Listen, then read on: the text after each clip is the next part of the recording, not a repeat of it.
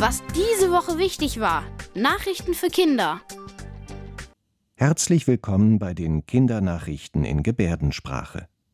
Und das sind die Themen. Orkanböen über Norddeutschland. Ein ungewöhnlich starker Sommersturm sorgt für viele Einsätze der Feuerwehr. Krawalle in Frankreich. Nach dem Tod eines Jugendlichen gibt es Proteste mit schweren Ausschreitungen.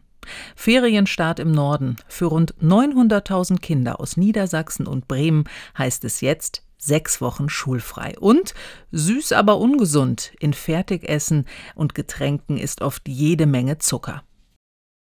Eine Unwetterwarnung, das heißt, dass es wahrscheinlich um die und der Uhrzeit ähm, sehr doll Regen gibt oder Gewitter oder so Sturm. Und so eine Unwetterwarnung hat es in dieser Woche bei uns im Norden gegeben. Für Bremen, Hamburg, Niedersachsen und Schleswig-Holstein. Sturmtief Poli ist übers Land gefegt. Wenn man eine Unwetterwarnung hört, dann sollte man am besten zu Hause bleiben, weil es sonst ziemlich gefährlich werden kann. Manchmal sagen das die Fachleute auch extra, dass das das sicherste ist. Und bei diesem Sturm hatten sie befürchtet, dass er richtig gefährlich werden könnte. Wetterexperten haben besonders davor gewarnt, dass jetzt im Sommer viele Bäume umstürzen könnten, weil sie anders als im Herbst oder Winter voller Blätter sind, und da hat der Wind viel Angriffsfläche. Es sind viele Äste auch runtergekommen von den Bäumen. Und das hat man auch auf den Straßen gesehen. Und einige Bäume sind auch umgestürzt. Dabei ist in Niedersachsen leider eine Frau gestorben. Ansonsten hat der Sturm vor allem Sachschäden angerichtet, wenn Bäume auf Autos oder Häuser krachten. Dann kann die Feuerwehr ganz gut helfen. Die kann dann Bäume sichern oder auch irgendwie, wenn wirklich mal irgendwas auf ein Auto gefallen ist, kann die den Baum einfach wegnehmen oder so. Deshalb hatten Feuerwehren auch richtig viel zu tun. Es gab rund 1000 Einsätze wegen des Sturms.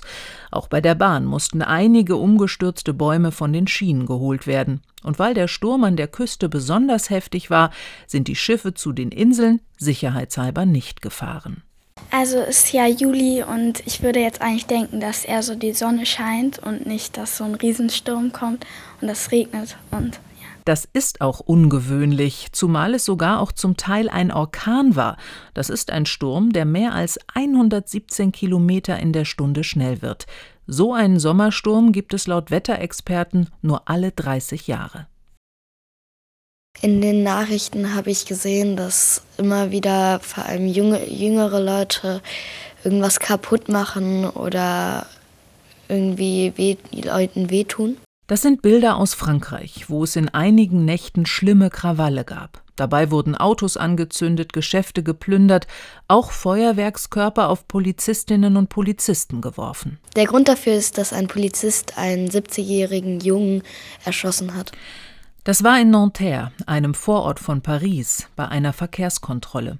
Was da genau passiert ist, warum der Polizist geschossen hat, ist noch unklar. Dazu gibt es unterschiedliche Aussagen, die jetzt geprüft werden. Der Polizist sitzt in Untersuchungshaft. Und in Frankreich wird darüber diskutiert, warum so viele junge Menschen so wütend sind, dass es zu solchen Unruhen gekommen ist. Dabei wird auch immer wieder auf die Banlieues geschaut. So nennt man in Frankreich die Viertel am Rand der Großstädte. Dort leben vor allem Menschen, die aus anderen Ländern gekommen sind, die nicht viel Geld haben, arbeitslos sind. Sie fühlen sich vom Staat vergessen. Aus so einem Viertel kam auch der erschossene Jugendliche. Auch wenn die Krawalle jetzt wieder abgeflaut sind, bleibt die Frage, was sich in Frankreich ändern muss. Langsam geht es auch los mit den Sommerferien. Bremen und Niedersachsen haben schon Ferien und die anderen Bundesländer müssen sich noch gedulden. Zumindest bei uns im Norden. In einigen anderen Bundesländern, zum Beispiel in Nordrhein-Westfalen, sind die Ferien schon halb vorbei. Und mit dem Start der Sommerferien in Bremen und Niedersachsen haben da jetzt rund 900.000 Schülerinnen und Schüler schulfrei.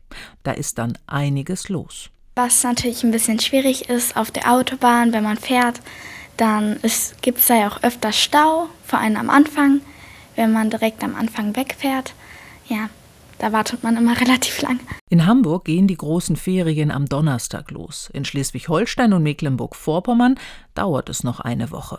Also ich freue mich auf die Ferien, weil dann gibt es auch keine Schule mehr. Dann kriegt man nicht mehr so viele Hausaufgaben auf, also eigentlich gar keine. Ähm, und man hat einfach frei, kann sich in die Sonne legen. Pünktlich zum Ferienstart bei uns im Norden zeigt die sich jetzt ja auch wieder und es ist richtig warm.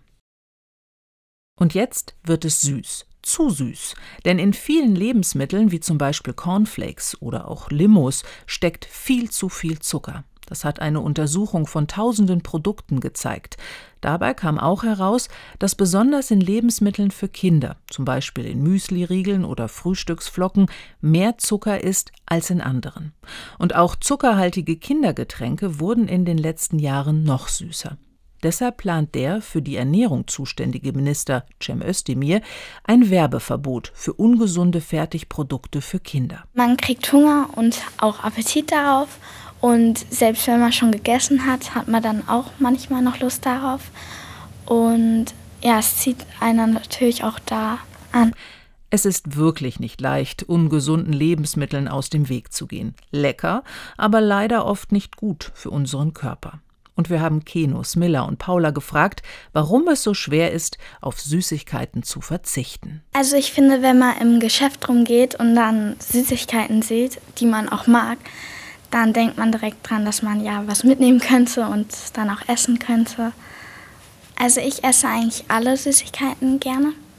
Also für mich ist es halt mega schwer, weil es halt so mega viel Zucker enthält und das macht uns so süchtig, also ziemlich viele Kinder. Also mir fällt es schwer, weil zum Beispiel an Ostern oder an Weihnachten, da isst man auch gerne mal viel und äh, dann ist das manchmal, also nicht Alltag, aber ich esse schon öfter mal was. Das waren die Kindernachrichten in Gebärdensprache. Bis zum nächsten Mal.